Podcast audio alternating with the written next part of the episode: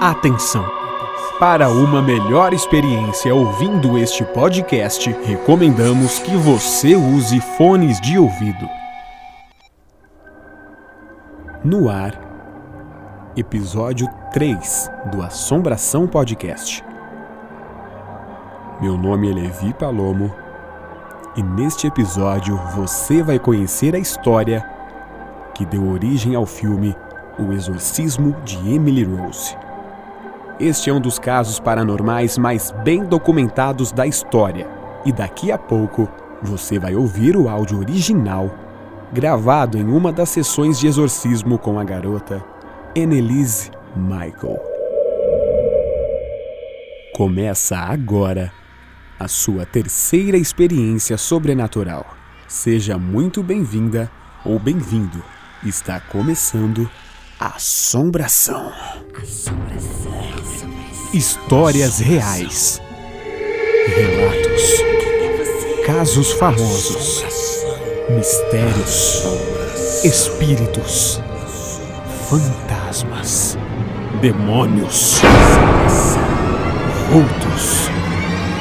O que realmente é a assombração? A história que você vai ouvir agora é real. Você está preparado para mais uma experiência sobrenatural? Está começando. Fatos reais.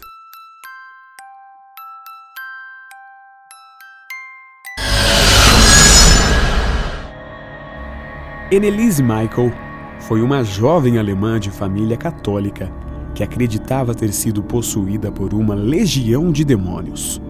Então, ela se submeteu a uma intensa série de sessões de exorcismos com os padres Ernest Out e Arnold Hentz nos anos de 1975 e 1976. As graves consequências atribuídas ao rito de exorcismos feitos com ela motivaram a abertura de um processo criminal pelos promotores de justiça locais contra os pais de Annelise e os padres exorcistas, causando uma grande polêmica em toda a Europa e dividindo a opinião pública mundial. O caso deu origem a vários estudos e pesquisas, tanto de natureza teológica quanto científica, e serviu como inspiração para o filme o Exorcismo de Emily Rose. Em 1968, com apenas 16 anos, Annelise começou a apresentar sintomas e comportamentos que foram diagnosticados a princípio como epilepsia, aliada a um quadro aparentemente de esquizofrenia após vários exames em uma clínica psiquiátrica. Durante a noite, o corpo de Annelise rapidamente, sem explicação nenhuma, se tornava rígido e ela sentia um peso enorme sobre seu peito, além de uma total incapacidade de falar. Annelise foi então enviada para o internato de um hospital psiquiátrico, onde ela permaneceu em tratamento intensivo durante o período de aproximadamente um ano quando finalmente recebeu alta, foi ainda capaz de completar os seus estudos secundários e se matriculou em uma universidade alemã, onde iniciou seus estudos em pedagogia. Entretanto, durante todo esse tempo, Annelise afirmava continuar a escutar vozes ameaçadoras que diziam: Você vai queimar no inferno, te levar comigo. E tinha visões assustadoras que ela mesma atribuiu a uma possessão demoníaca. Sem que os médicos encontrassem uma cura definitiva e sem a explicação satisfatória para os sofrimentos da jovem, os seus pais começaram a cogitar que a sua filha de fato estava possuída por alguma força sobrenatural maligna. Annelise agora tinha visões de rostos demoníacos durante as suas preces diárias, enquanto aumentava sua intolerância a lugares e objetos sagrados e mergulhava cada vez mais em crises depressivas. Durante todo esse período de tempo e até perto do final das sessões de exorcismo, Annelise foi medicada com remédios psiquiátricos extremamente fortes. No início com periciazina, que evita as convulsões por meio de sua ação direta no sistema nervoso, e depois com carbamazepina. A medicação se revelou ineficaz em deter as convulsões e fazer desaparecer as visões e vozes que se tornaram cada vez mais e mais frequentes para a jovem Annelise. Ela começou a desenvolver comportamentos estranhos, como dormir no chão, comer moscas e aranhas, espancava insultava membros da sua família, gritava por horas, quebrava crucifixos e tudo o que era de sagrado dentro da sua própria casa. E o pior é que ela também se automutilava.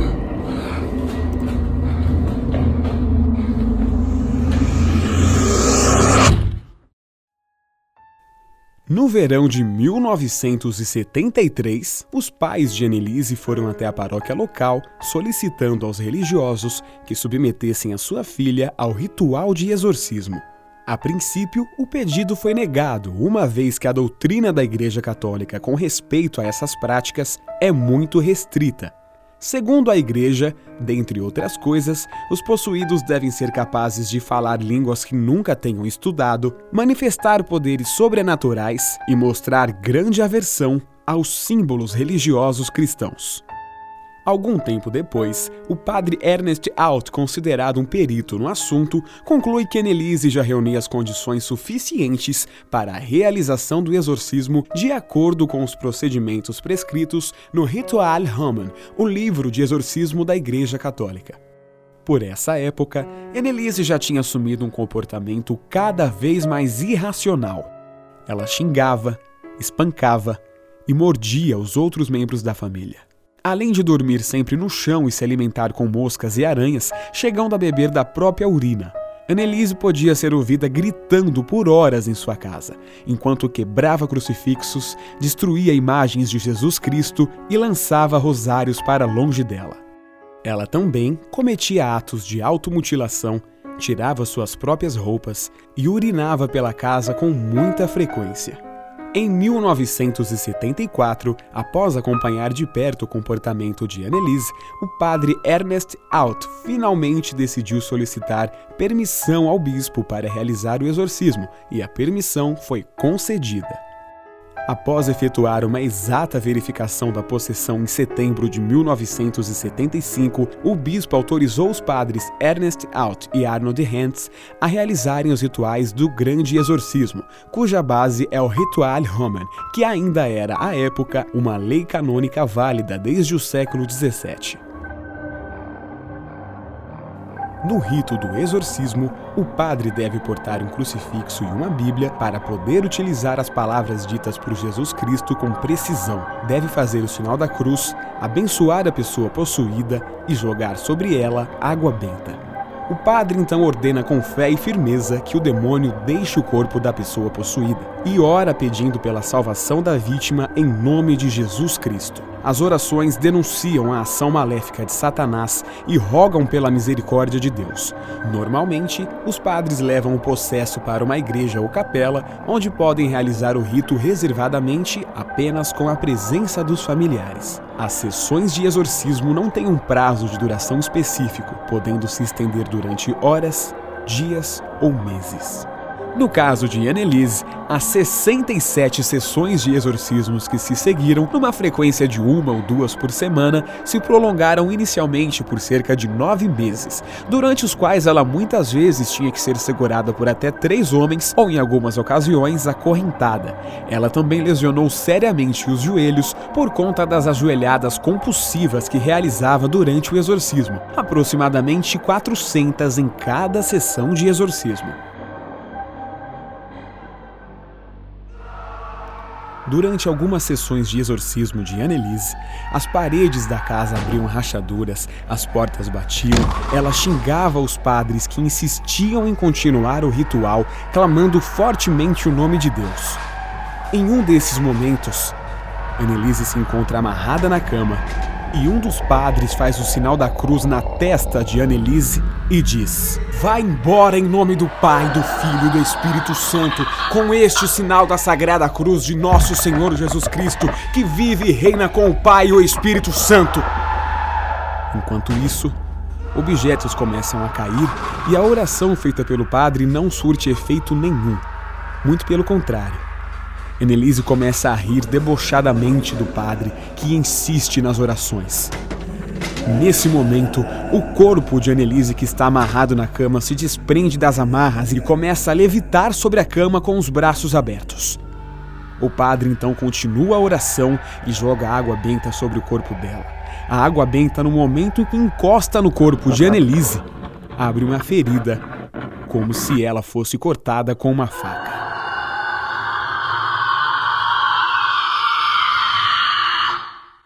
Nas sessões que foram documentadas em 40 fitas de áudio, Annelise manifestou estar possuída por pelo menos seis demônios diferentes: Lúcifer, Caim, Judas, Nero, Hitler e Flashman, um padre caído em desgraça no século XVI. Nos próximos segundos, você vai ouvir o áudio original de uma das sessões de exorcismo de Annelise Michael. Im Namen Jesu. Nein!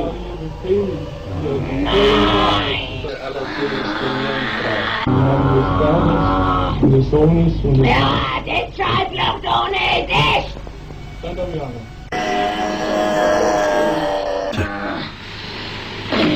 Ja, das ist von mir. Ihr könnt's auch nicht machen. Scheiß euch, was die da umschreiben.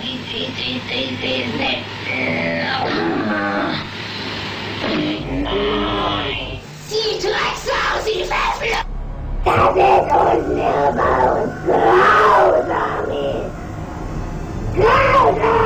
Sie Drecksau, sie Verfluchte! Der, der, der, der, der das ganze Deutschland verführt, oder? Ja, ja, der ist ja noch drin. Im Namen des dreifaltigen Gottes und aller Todesgemeinde Maria, sagt die Wahrheit. Durante o período em que esteve submetida a sessões de exorcismos, Annelise relatou um sonho onde teria se encontrado com a Virgem Maria e ela lhe teria proposto duas opções de escolha para a sua condição: ser liberada logo do jugo dos demônios ou continuar com seu martírio para que todos soubessem que o mundo espiritual e a ação dos demônios no mundo existem de fato. Annelise teria escolhido a segunda opção. Ela optou pelo martírio voluntário, alegando que seu exemplo enquanto possessa serviria de aviso a toda a humanidade de que o demônio existe e que ronda a todos, e que trabalhar pela própria salvação deve ser uma meta sempre presente. Ela afirmava que muitas pessoas diziam que Deus está morto, que haviam perdido a fé. Então ela, com seu exemplo, mostraria que o demônio age independente da fé das pessoas para isso. Em 1 de julho de 1976, Annelise Michael morre enquanto dormia. À meia-noite, segundo o que afirmou, os demônios finalmente a deixaram e ela parou de ter convulsões. Annelise foi dormir exausta, mas em paz, e nunca mais acordou, falecendo aos 23 anos de idade. A autópsia considerou seu estado avançado de desnutrição e desidratação como a causa de sua morte por falência múltipla dos órgãos. Nesse dia, o seu corpo pesava um pouco mais de 30 quilos. Logo após o falecimento de Annelise, os padres Ernest Out e Arno de Hans fizeram um comunicado do óbito às autoridades locais que imediatamente abriram inquérito e começaram as primeiras investigações. Os promotores públicos acusaram os dois padres e os pais de Annelise de homicídio causado por negligência médica. Todas as sessões de exorcismo foram gravadas. O áudio que você ouviu neste episódio foi o único disponibilizado pelos padres a mando do juiz no dia do julgamento.